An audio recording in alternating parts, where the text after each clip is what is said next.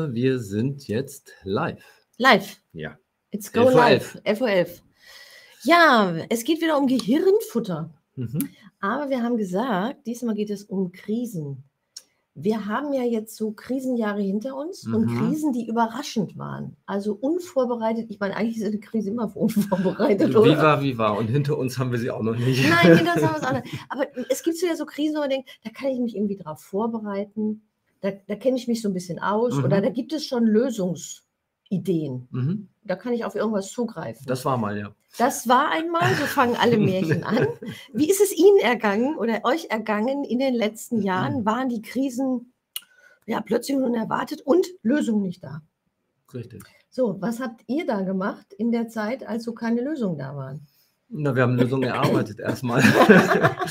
ja, als es losging, also mit der großen Krise 2019, 2020, Mhm.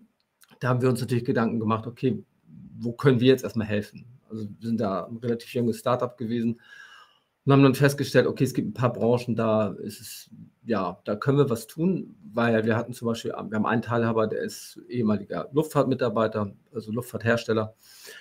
Und da war es naheliegend, was für die Luftfahrt zu machen. Und äh, das Gleiche haben wir auch nochmal für Startups, Investoren gemacht, Bildungsbereich und so weiter.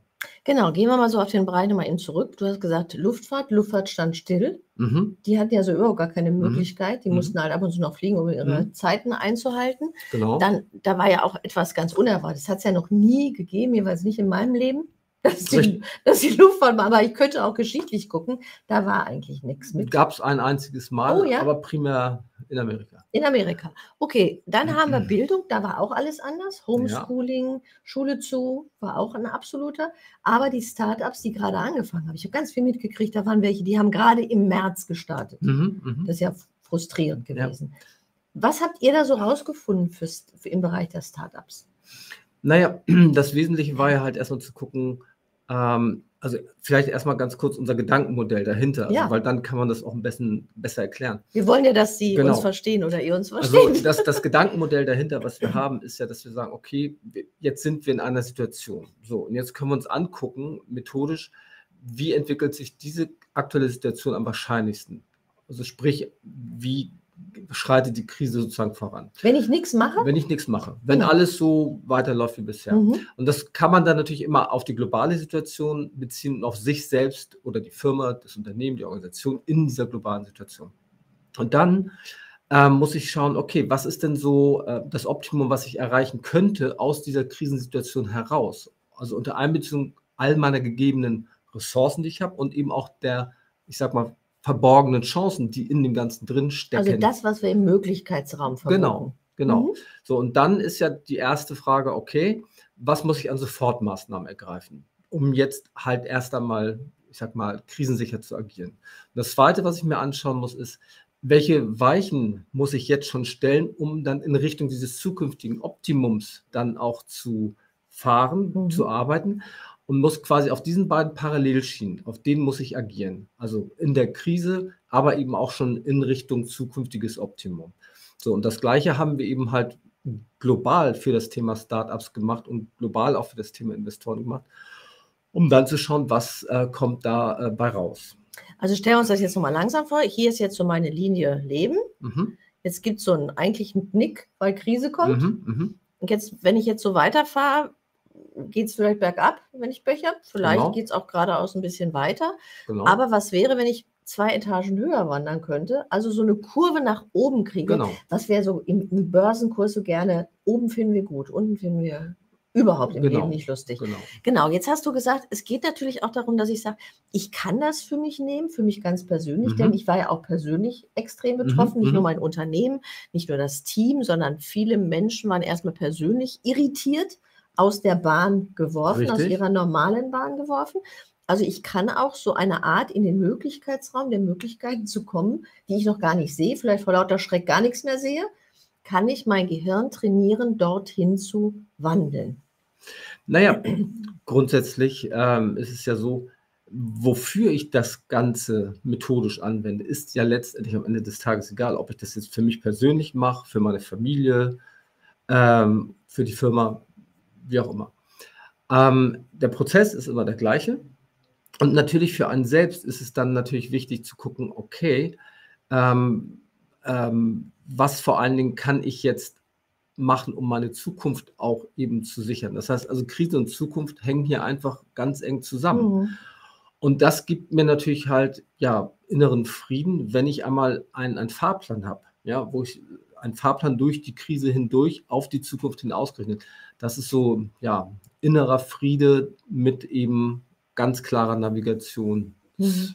Ausrichtung. Was noch drin hängt, ist für mich, wenn ich die Zukunft so gedanklich konzeptionell vordenken kann, ja. vor, vorerarbeiten kann, nennen wir es mal so, dann habe ich ja auch eine Krisensicherheit, weil ich kriege ja auch die Hemmnisse ja vielleicht raus, oder? Also das, so ein Stolperstein, der mir ja, einen Weg das ist, Das kann. ist ein ganz wichtiger Punkt. Also das hatte ich jetzt eingangs ähm, noch gar nicht erwähnt. Und zwar, wir schauen uns dann tatsächlich auch mal an, wenn, wenn die vorgenannten Punkte klar sind, dann gucken wir uns an, okay, wie sind die Meilensteine dahin?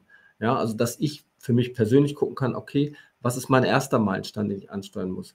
Der zweite, der dritte, um in mein Optimum zu fahren und parallel Krisenmanagement sozusagen zu machen. Und dann eben, was sind die zu erwartenden Hemmnisse, die mir dabei ähm, im Weg stehen oder die dabei auftreten und wie kann ich die auch überwinden? Das ist immer in diesen Daten mit drin, sodass ich darauf dann auch ausgerichtet immer gleich ähm, ja, arbeiten kann, agieren kann. So, jetzt stellen wir uns das mal vor. Sie haben die Möglichkeit, oder ihr, es ist eine Krise da oder gar keine Krise da. Muss ja, man muss ja nicht bei Krisen immer anfangen. Ich finde ja immer vorher die, den Kurs zu korrigieren ist viel cleverer als in der Krise erst. Also die Krise ist da oder keine Krise ist da. Man möchte jetzt gerade, und das ist ja jetzt so die Zeit, Ende des Jahres, wir wollen gucken, hat das alles gefunzt und geht das so in die richtige mhm. Richtung.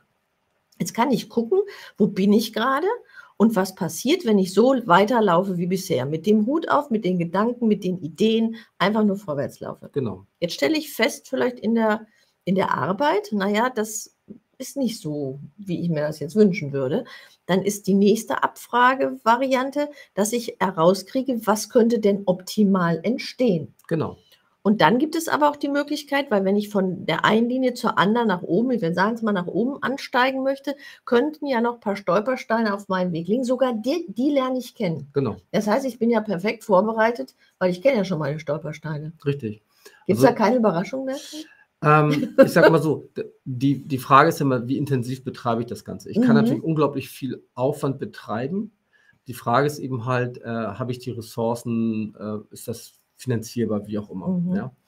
Aber grundsätzlich, wenn ich erstmal die grobe Planung schon mal habe, also eine, eine, dann, dann bin ich ja schon mal gut aufgestellt. Und kann dann, ich kann dann natürlich im laufenden Betrieb feinarbeiten. Also wir haben damals bei unseren Arbeiten haben wir relativ viel Aufwand mit vielen Leuten. Also wir haben mit einem großen Ideenentwicklerteam daran gearbeitet, sodass wir auch sehr viele Details äh, herausarbeiten ähm, konnten. Und ähm, aber für einen selber reicht manchmal schon, ich sag mal, zwei Stunden Invest und ich habe schon diesen Fahrplan, äh, diese Navigation, an der ich mich, mich ausrichten kann und mhm. erarbeite mir dann den Rest halt im Alltag, weil das, das läuft dann einfach nach dem Prinzip Gefahr erkannt, Gefahr gebannt. Ich weiß, was auf mich zukommt, kann mich darauf einstellen, darauf hinarbeiten, ähm, und es ja präventiv sozusagen angehen. Und kann ja auch an den Stellen immer wieder feinjustieren. Richtig, das heißt ja nicht, richtig. dass das jetzt der Plan ist für die nächsten Jahrhunderte, sondern genau. ich darf immer wieder neu gucken. Das ist ja das, was auch im täglichen so wichtig ist. Ich brauche diese Feinjustierung in meinem Leben immer wieder, damit genau. da äh, das gut funktioniert. Genau. Jetzt kannst du uns ein bisschen Einblicke geben für die Start-ups. Also da gibt es ja viele da draußen, was ihr da so einerseits allgemein, global er erkannt habt so kleine Impressionen vielleicht? Also ich glaube tatsächlich, auch wenn es trivial klingt, mhm. ja, aber es ist oft so, dass bestimmte Dinge, die trivial scheinen, ganz wichtig sind. Und zwar ist es so, dass einer der wichtigsten Takeaways war, dass der Eindruck entstanden ist, dass viele glaubten, okay, ich habe jetzt ein bisschen was gemacht, das reicht schon. Ähm, und das Gegenteil ist eigentlich der Fall. Das heißt, eigentlich ähm, galt es tatsächlich in der Zeit zu gucken, okay, ähm, wenn wir jetzt schon hier in dieser Situation sind und uns vielleicht neu ausrichten und gucken, wo stecken die Chancen drin, dann auch sich schon gleich für eben die nächste mögliche schwierige Situation, Krisensituation vorzubereiten, um ein, sage ich mal, ich nenne es jetzt mal Krisenmanagement zu haben, was man sozusagen dann einfach nur aktivieren muss, um darauf hin ausgerichtet dann eben wieder zu arbeiten und nicht wieder erneut vor der Situation mhm. zu stehen. Also dass einem das so ein bisschen in die, in die DNA, in die eigene Denke übergeht, weil ich glaube, dass wir in Zukunft, das sagen ja auch unsere Zukunftsschulen, mhm. wir sind in turbulentem Fahrwasser im Augenblick. Mhm. Ähm, das ist jetzt per se nichts Schlimmes, das hat es immer gegeben. Ja. ja. Und da brauche ich eben einfach tatsächlich vorgefertigte ähm, ja, äh, Strategien und Konzepte, die ich dann jederzeit eben nutzen und, und äh, aktivieren kann. Mhm. Also nochmal als Gedanke, wenn Sie ein Startup sind, ein Unternehmen sind, egal ob Sie gerade starten, schon fest drin sind. Es geht darum, wirklich zu überlegen, wie kann ich ein Krisenmanagement, wir nennen das jetzt mal so, oder ein Vorbereitungsmanagement, ein Hürden, Hürdentrainingsprogramm haben, mit, auf das ich sofort zugreifen kann, damit ich diese Hürde nehme oder die Hürde vorher schon erkenne. Das ist ja der wesentliche genau. Faktor.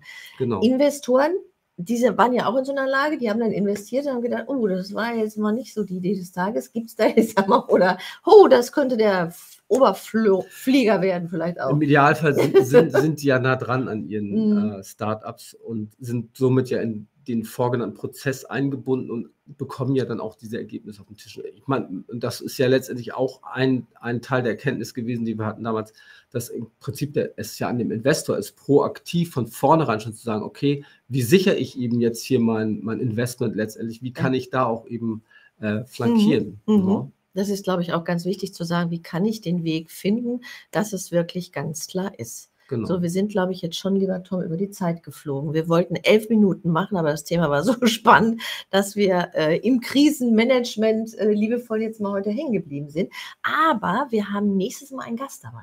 Genau. Nämlich ein, eine Person, die ein Start-up, ein Investor, der ein Start-up übernommen hat oder in, in, in ein Startup investiert genau. hat und die haben Erfahrungswert. Und darum soll es nächsten Dienstag beim Gehirnfutter gehen. Also sollten Sie Investor oder Startup sein oder halt überhaupt Geschäftsführer oder gerade in Konzeptentwicklung sein, seien Sie auch beim nächsten Mal wieder dabei, wenn es heißt, am Dienstag 11.11 Uhr für elf Minuten oder mal ein bisschen länger. Von unserer Seite alles Gute, eine gute Woche noch. Bis dahin, ciao.